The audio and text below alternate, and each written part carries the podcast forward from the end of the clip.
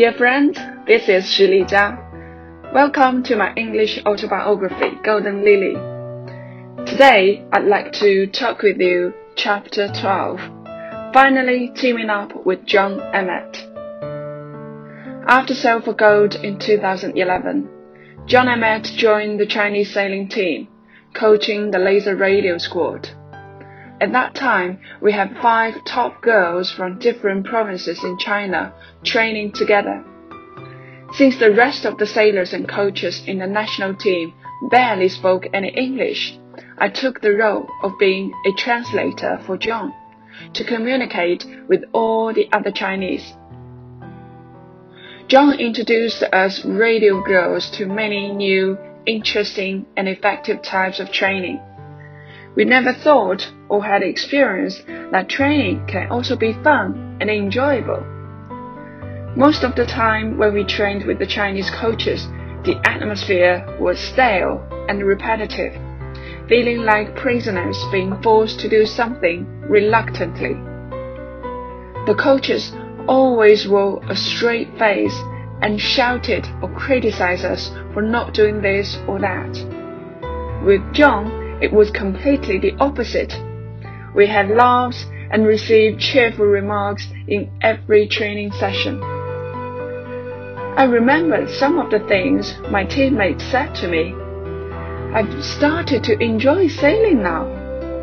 I wish I could have met John earlier. John really listens to sailors and takes our feelings and feedback into consideration.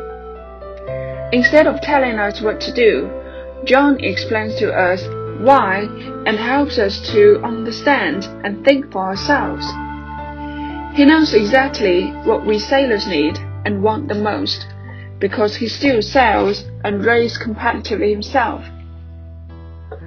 I guess by now you will have some idea how boring the Chinese athletes are. We have to train in the team all year round. We have only one holiday a year for a period of one or two weeks back home with our families. We have no freedom to choose what we would like to do, but have to follow and obey what is set out by our coaches or leaders.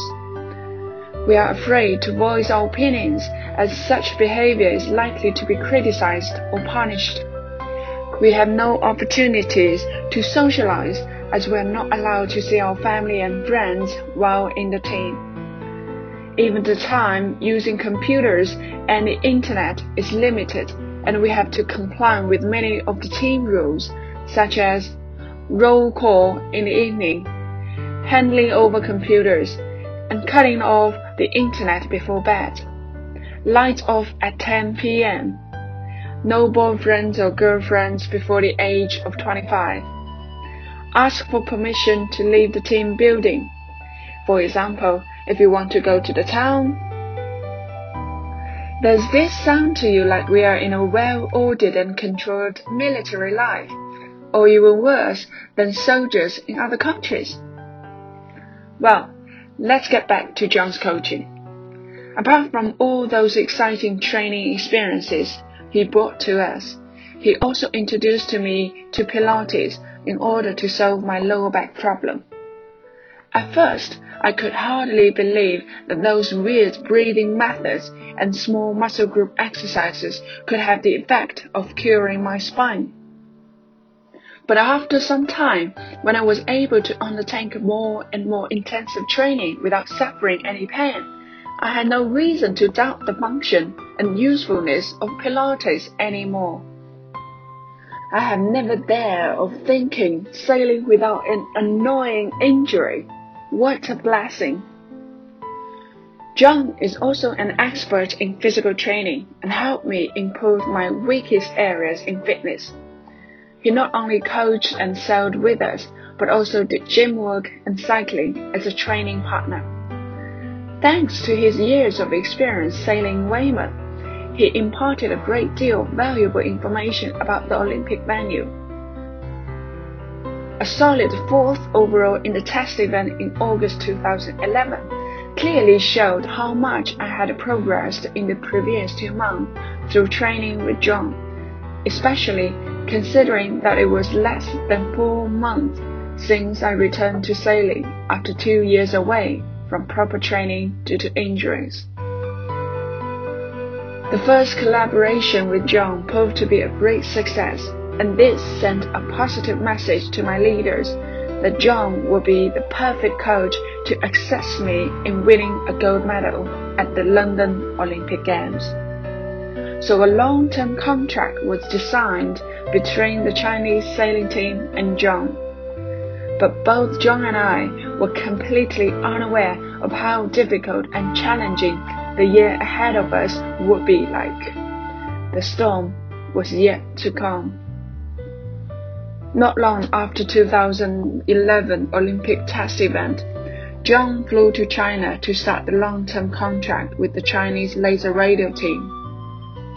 Unlike other Chinese sports teams, which are all based at the National Training Center in the heart of the capital city, Beijing, the national sailing team usually set up training camps in different places in southern China, using the provincial training team's base and facilities. That year, John joined us in Dongshan, a small town in Fujian province. It is so remote that you can barely find any big shops or entertainment, let alone cinemas or pubs. I do wonder what John's first impression was when he arrived in such a backward and rural area. After sitting down in the dilapidated building, the way people dressed, eat, and behave must have been very strange to him. However, there were many other culture shocks that John would experience and lessons he would learn during his stay in China. First, there was the notorious Chinese drinking tradition. It is quite a common routine for most Chinese leaders and coaches to drink every evening, whether it be a formal dinner or late night get together. It wouldn't be such a bad thing for those who enjoy drinking, but the need to do bottoms up, which is drain your glass to show your sincerity towards another person must have trapped a great number of people. That was the case for John. He unavoidably got drawn into every day's drinking game with other members of the Chinese team staff, including leaders, coaches, doctors, chefs, and so on. They enjoyed persuading John to drink different types of strong Chinese alcohol. As John put it, those Chinese drinking adults are more or less like British teenagers or university students who indulge themselves in pubs and parties and have almost no self-control or discipline to avoid getting drunk.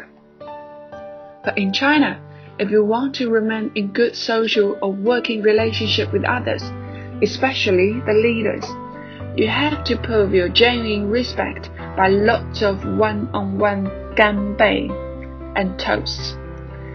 If you only drink casually in the volume you want, then you would not only lose your business, but also have no chance of getting a yes from those leaders where you want them to approve you doing something.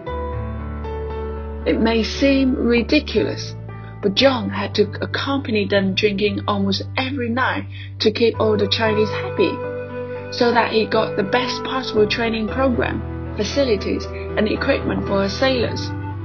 Otherwise, the leaders would have denied everything John asked for and even started to distrust him. So, when John joined the Chinese sailing team, he had to train and coach the sailors during the day and then drink with the leaders in the evenings.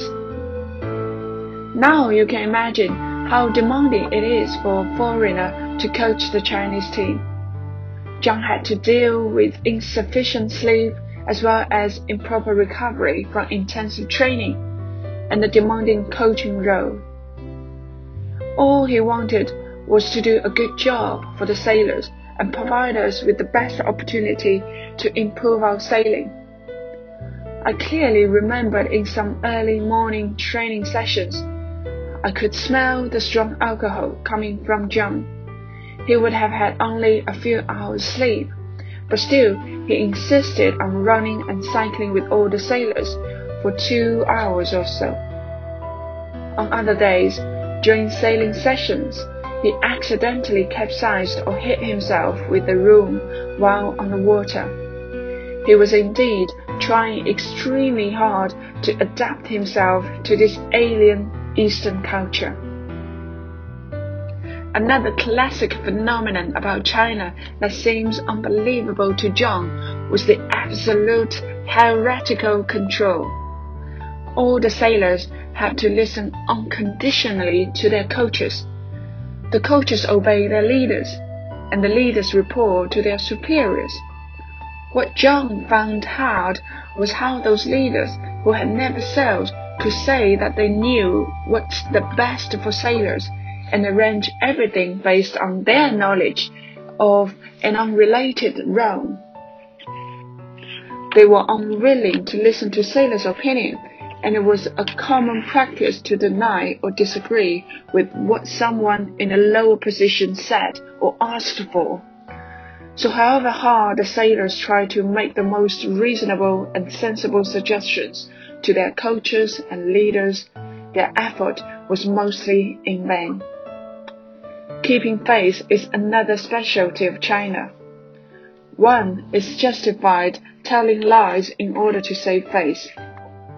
People don't feel guilty about or realize the seriousness of losing credibility from dishonest statement and actions. In an effort to control these of a lower status, they were trying to keep the sailors in the dark, not letting them know what was happening or going to happen. Those of a lower status are like frogs in a well. They have no idea of what it is like in the outside world and accept or even believe that the sky is just the size as they can see from the well. In China, sailors have no rights to set their own training program and racing plans, nor are they allowed to choose what they really want. They have to listen, obey, follow, and copy. No socializing with friends, no time with families, no studies to continue to educate themselves, and no basic human rights such as equality, democracy, or freedom.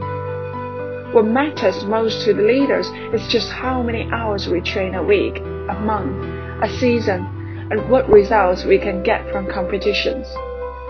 The leaders firmly believe that accumulated long hours of training are the most crucial and the only necessity for success, with racing being a very distant second. But sailing involves fleet control and boat on boat tactics.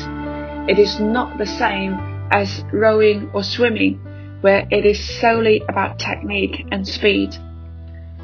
Those leaders who deny the importance and usefulness of regattas know little about sailing, but regard themselves as experts in all sport. In their minds, practice regattas are unnecessary, and the only thing that makes any difference is lots of hard training. In the early years, I only got the chance to do two or three events per year that's close to what British sailors were competing every month. Rather, Chinese sailors had to train every season for more than 300 days a year, with no holidays, no family time, and no study. Just like birds in a cage or slaves in a prison. Machines doing the same job every single day.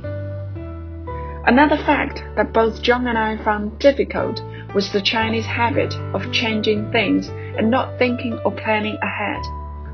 For instance, before John came to Dongshan, he was told to fly to Shanghai and then transfer to Xiamen, so he bought a non-refundable ticket to save money.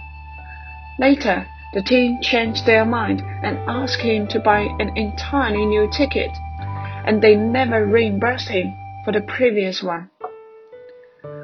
All too often, the sailors don't know what the next plan is in terms of training or trips and end up just playing games, surfing the internet, or watching television to kill time, waiting for the next instruction, to come through.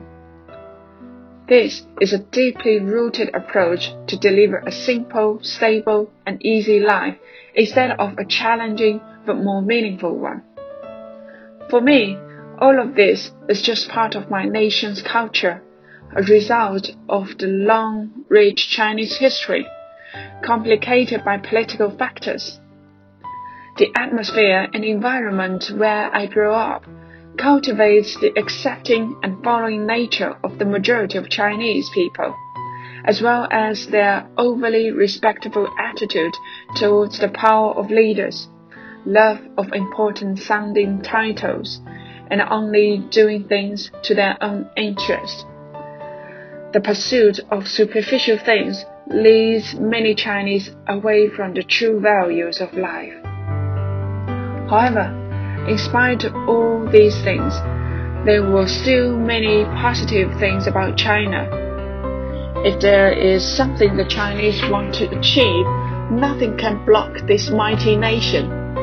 Economically, it already leads the world, but the quality of life and average living standard is yet to improve.